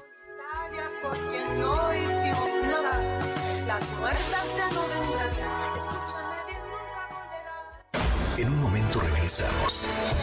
Continúas escuchando a Ana Francisca Vega por MBS Noticias.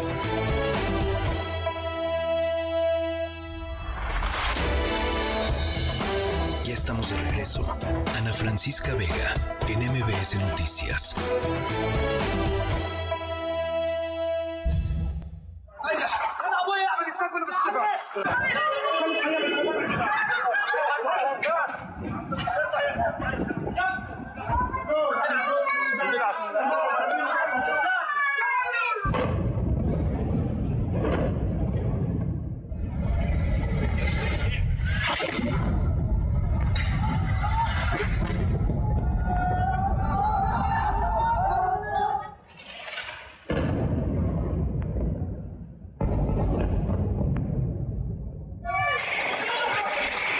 Father.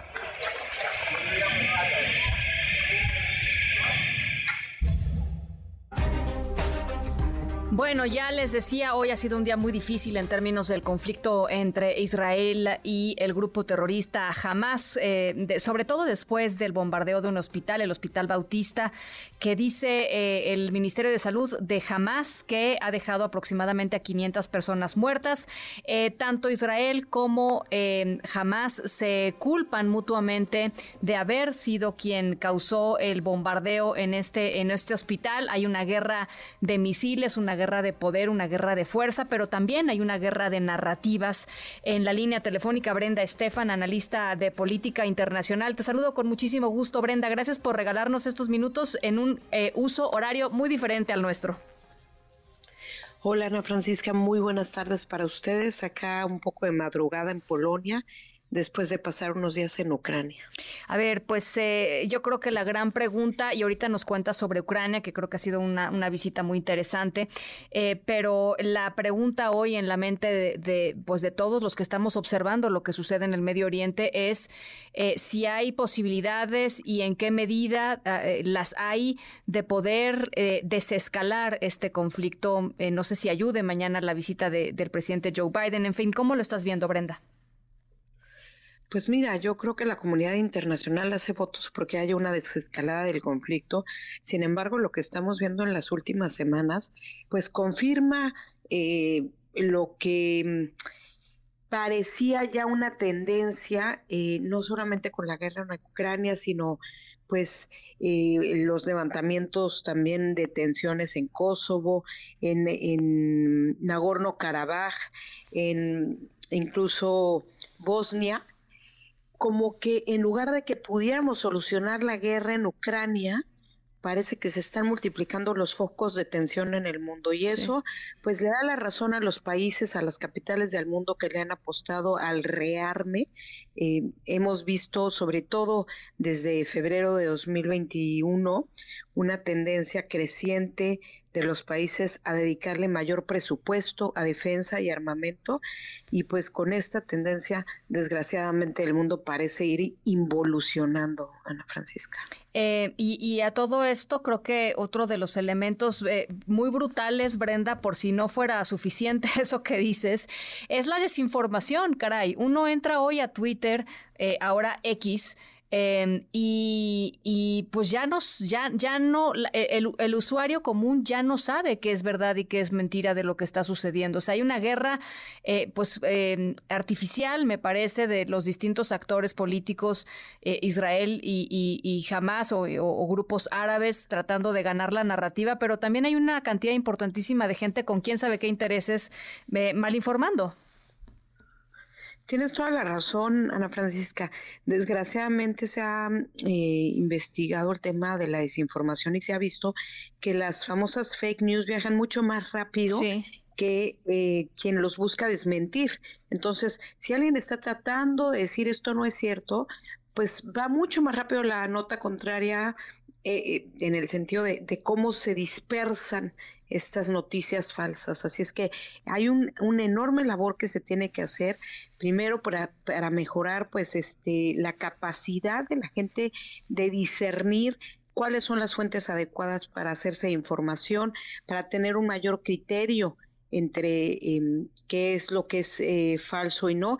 Y también, desde luego, pues el tema de los algoritmos de las redes sociales, códigos de conducta de estas eh, pues de estas empresas, eh, sobre todo de, de, redes sociales, y que también hayan pues esto, eh, estos espacios de sí de confirmación de información para saber si es cierto o no, pero sobre todo que se difunda de manera más eh, continua y clara la, la verdad, digamos, en el sentido pues más extenso porque se decía antes que la verdad no necesita quien la defienda y hemos visto en este momento de desinformación y posverdad que la que sí necesita quien la defienda y que hay que estar muy alertas de qué es lo que consumimos y de qué fuentes. Así es, así es. Que tenga, ah, eh, nada más decirlo eh, porque lo platicamos aquí internamente eh, en el equipo, que tenga palomita azul en Twitter ya no quiere decir nada.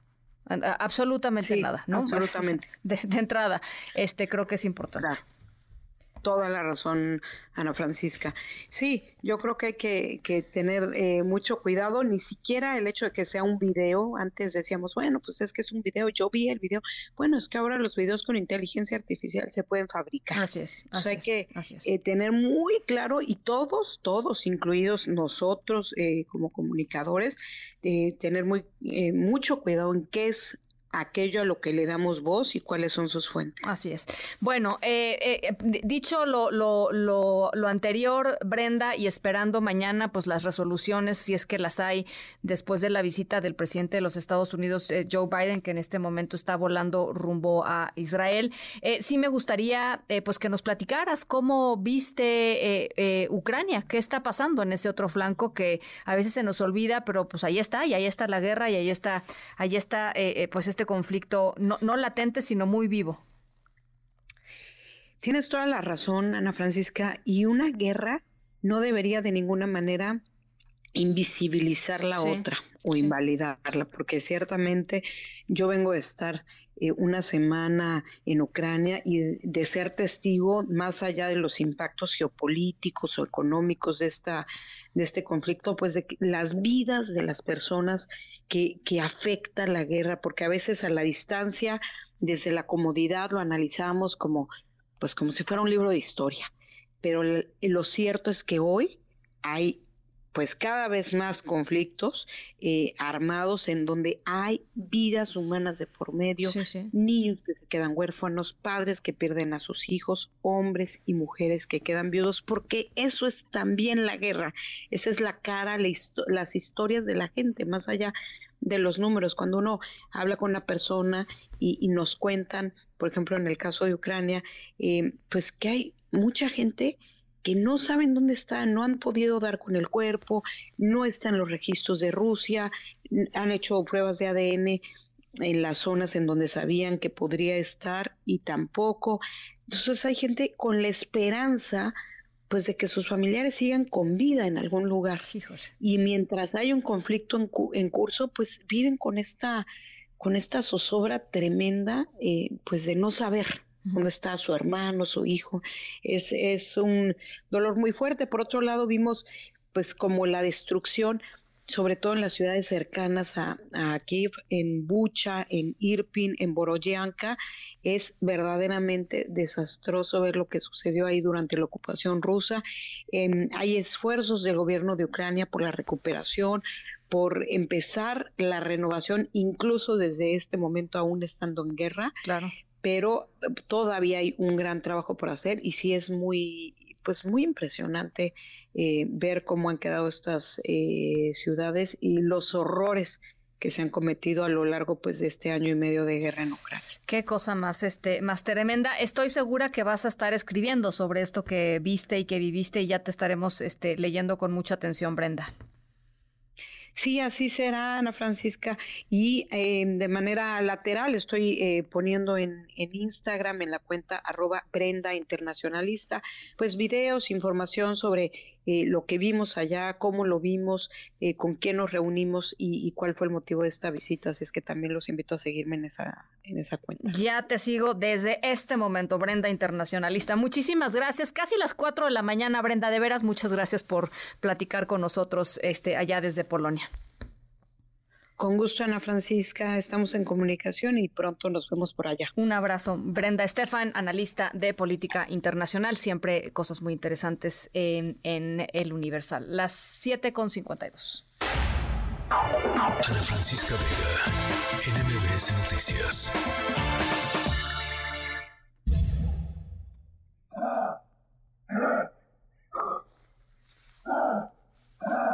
Bueno, fíjense, nuestra historia sonora está increíble. En Australia, por supuesto, eh, eh, iba un cuate en su en su camión, bueno, en su en su cochecito, cuando de pronto vio que un canguro tenía atrapado a su perro, un canguro, eh, repito, un canguro como aplicándole una llave de lucha libre al perro y el perro con cara de ayuda, por favor, se baja el tipo, este se llama Mick, se, baja Mick de su de su coche y se puede ver que el canguro era un macho adulto, eh, pueden alcanzar pues hasta dos metros de altura, era bastante musculoso el, canguro, eh, pues eh, tenía su perro agarrado y de pronto se acercó, soltó al perro, pero se le puso a las vivas el canguro y pues eh, eh, Mick decidió agarrarlo este a, puñetazo limpio, ¿no? Para, defenderse, pero es increíble cómo la reacción del, propio canguro este, de atacar inmediatamente. Eh, así es que pues el canguro suelta el perro, empuja a Mick, Em, y bueno, pues se levanta y termina por ahuyentar al propio, eh, propio canguro, enorme marsupial. Mick, que es un instructor de Jiu-Jitsu, dijo en una entrevista que ya está preparando sus clases de Jitsu. Ay, qué, ay, qué bonita. bueno, se nos acabó el tiempo. Se nos acabó el tiempo. Gracias por acompañarnos. Cuídense mucho las 7 con 54. Los dejo con mi querido José Razabala y su equipo de Autos Sin Más. Eh, y por favor, un llamado de veras muy, muy, muy, muy, muy, muy serio, muy importante, a que se informen por medios de comunicación tradicionales, en quien ustedes confíen, MBS Noticias, por supuesto, aquí estamos 24/7, pero cualquier eh, agencia noticiosa reconocida y con prestigio, ahí es donde tienen que acudir para recibir información. Eh, redes sociales, desafortunadamente en este momento, no son un buen canal para informarse y para generar una opinión, que eso es lo más importante. Las 7 con 54 nos vamos, nos vemos, nos escuchamos mañana.